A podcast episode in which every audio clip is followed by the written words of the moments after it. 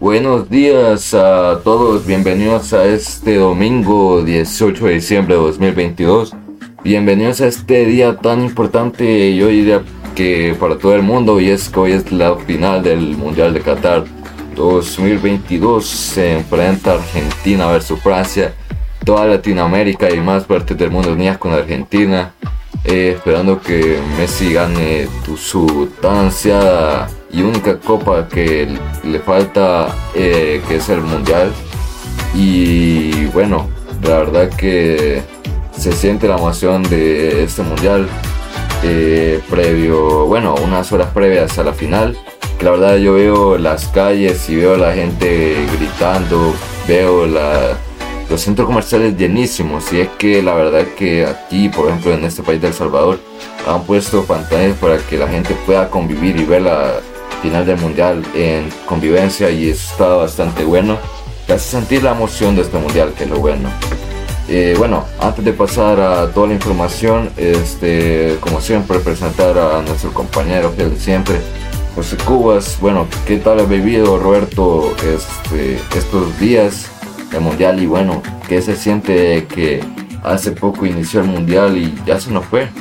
Eh, la verdad que increíble. Y bueno, ¿cómo estás? ¿Estás nervioso por eh, este partido? ¿Crees que van a ganar Argentina? ¿Crees que van a ganar Francia? ¿Van a estar igualados? Bueno, ¿qué tal? Hola Pablo, muchas gracias. Hola a toda la audiencia, a todos nuestros oyentes, muchas gracias. Eh, la verdad que sí, muy nervioso.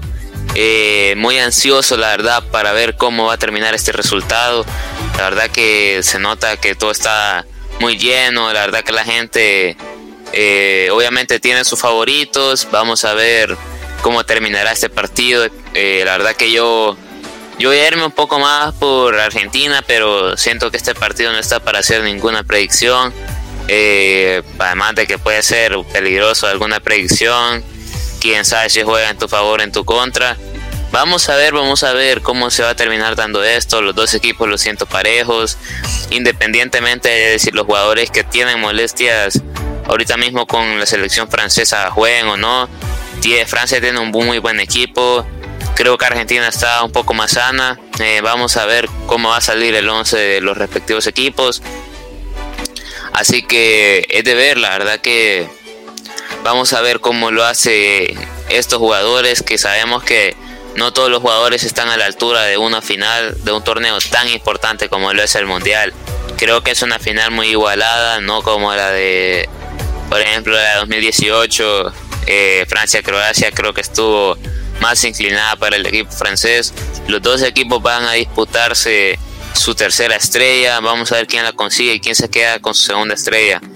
Eh, creo que solo eso por ahorita y obviamente vamos a ver con el paso de las horas cómo va transcurriendo esto. Claro, concuerdo contigo y es que en el 2018 una Francia, te podría decir, joven más que todo, y bueno, ganó esa final y vamos a ver hoy que, bueno, desde la última copa que ganó Brasil no pasaba que un ganador de la final anterior este, pasara por segunda vez consecutiva a una final del mundial. Y bueno, hoy se está repitiendo ya con un par de años, eh, ahorita con Francia. Y bueno, un dato curioso ahí, ¿verdad? Bueno, eh, eh, previo a las horas... Ah,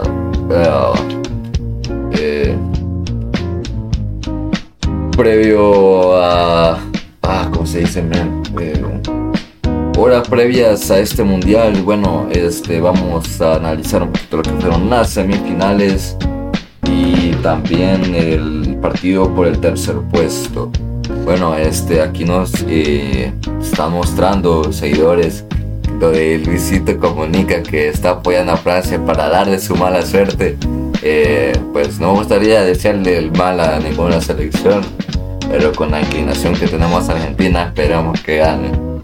Eh, y bueno, este, continuando con la, con la semifinal, este, vamos a hablar un poquito primero de lo que fue. Bueno, si quieres dar una introducción eh, sobre los partidos. Eh, así es, tenemos el partido de Argentina-Croacia y Francia-Marruecos. El partido de Argentina y Croacia terminó 3 a 0, un partido siento que desde el primer penalti que se le concedió a Argentina se le hizo más fácil el partido. Eh, los mismos jugadores de Croacia lo decían, creen que ese penalti los mató.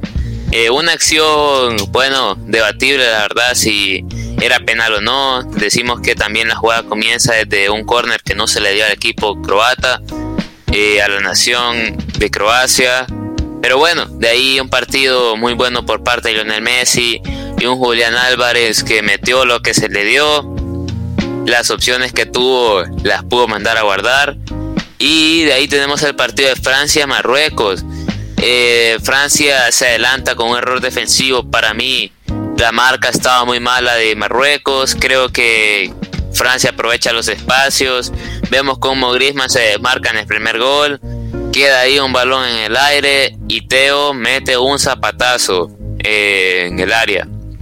Ese es el 1-0, Marruecos comienza a jugar mejor. Pudimos tener quizá el mejor gol del mundial que era una chilena por parte de un jugador de Marruecos. Al final lo termina atajando Hugo Lloris, el arquero de Francia. Eh, de ahí Marruecos siguió intentando, siguió adelantando líneas, pero no se le daba. Luego ya en el cierre del partido, una jugada que hace Kylian Mbappé, y un rechazo ahí que queda de Marruecos, no la sacan, le queda aquí a un jugador francés y termina cerrando el partido. Colo Moaní cierra el partido con el 2 a 0, ya le dejó sin chances a el equipo de Marruecos, que al final se iba a terminar disputando el partido por el tercer puesto. Eh, no sé si nos quieres comentar un poco si has visto el partido, el resultado, cómo lo has sentido, favorable para algún equipo o para otro. Pues la verdad que uno de los mejores partidos que he visto de este mundial, si te soy sincero, imaginarme que yo solo eh, inicié el partido y bueno, la verdad que primer gol de Croacia y a los 8 minutos ya había un empate de Marruecos. Y bueno, después que se puso bueno el partido, este, creo que vi una inclinación un poquito más a Croacia por ese maestro que tiene en el medio campo, Luka Modric, que es como el vino, mientras más envejece, más bueno es del fútbol. Así es, la verdad que qué jugadorazo tienen en el medio campo.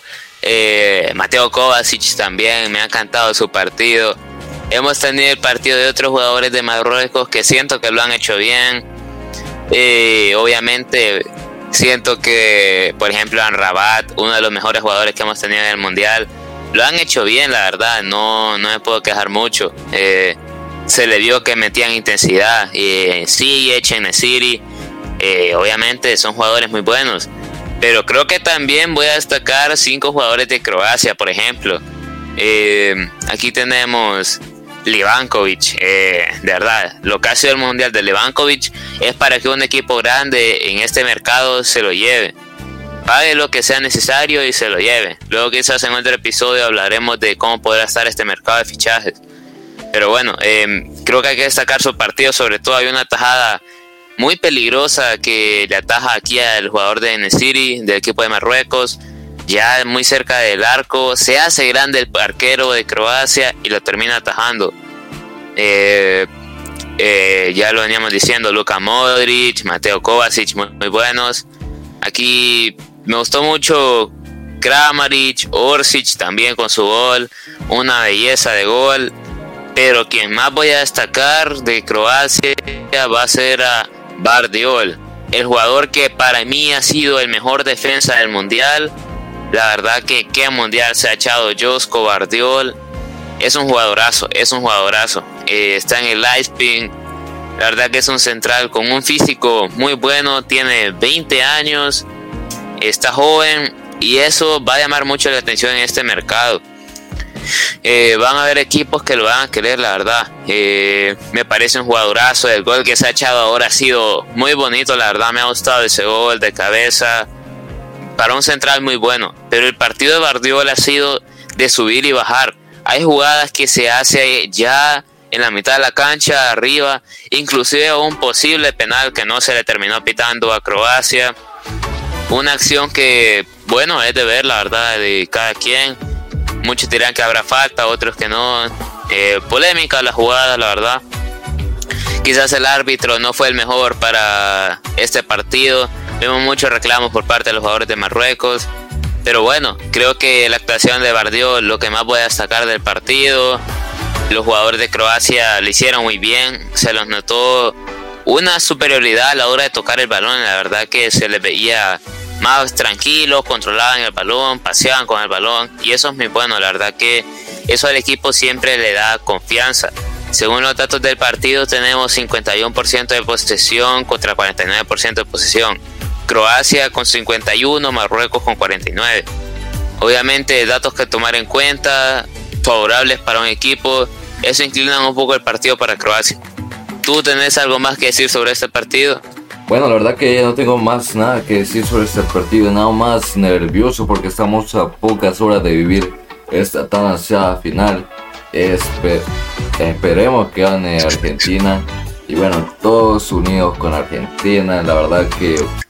Y bueno, también estamos comprometidos con hacer un análisis de la final, eh, subirlo hoy, esperamos que domingo y también hacer un programa especial sobre todo el resumen del mundial, desde jugadores sorpresa, desde selecciones sorpresa, hacer un análisis eh, profundo sobre este mundial, obviamente tratando de traer invitados y expertos también más en este tema. Y bueno, sin nada más que agregar, muchas gracias Roberto y bueno, este, en poco nos vemos, ¿verdad? Para ver el partido. Así es. Gracias, Pablo. Gracias a todos nuestros oyentes. Vamos al albiceleste, vamos a ver de qué nos tiene preparado Lionel Andrés Messi para este partido. Vamos a ver qué equipo va a dejarlo todo en la cancha. Ojalá tengamos un partido muy bonito. Ojalá, ojalá. La verdad que sí, nos volvimos a ilusionar. Queremos ganar la tercera y queremos ser campeones mundiales. Sin nada más que decir, somos el Masconazo y hacemos esto porque el fútbol es nuestra pasión. Pasen feliz día.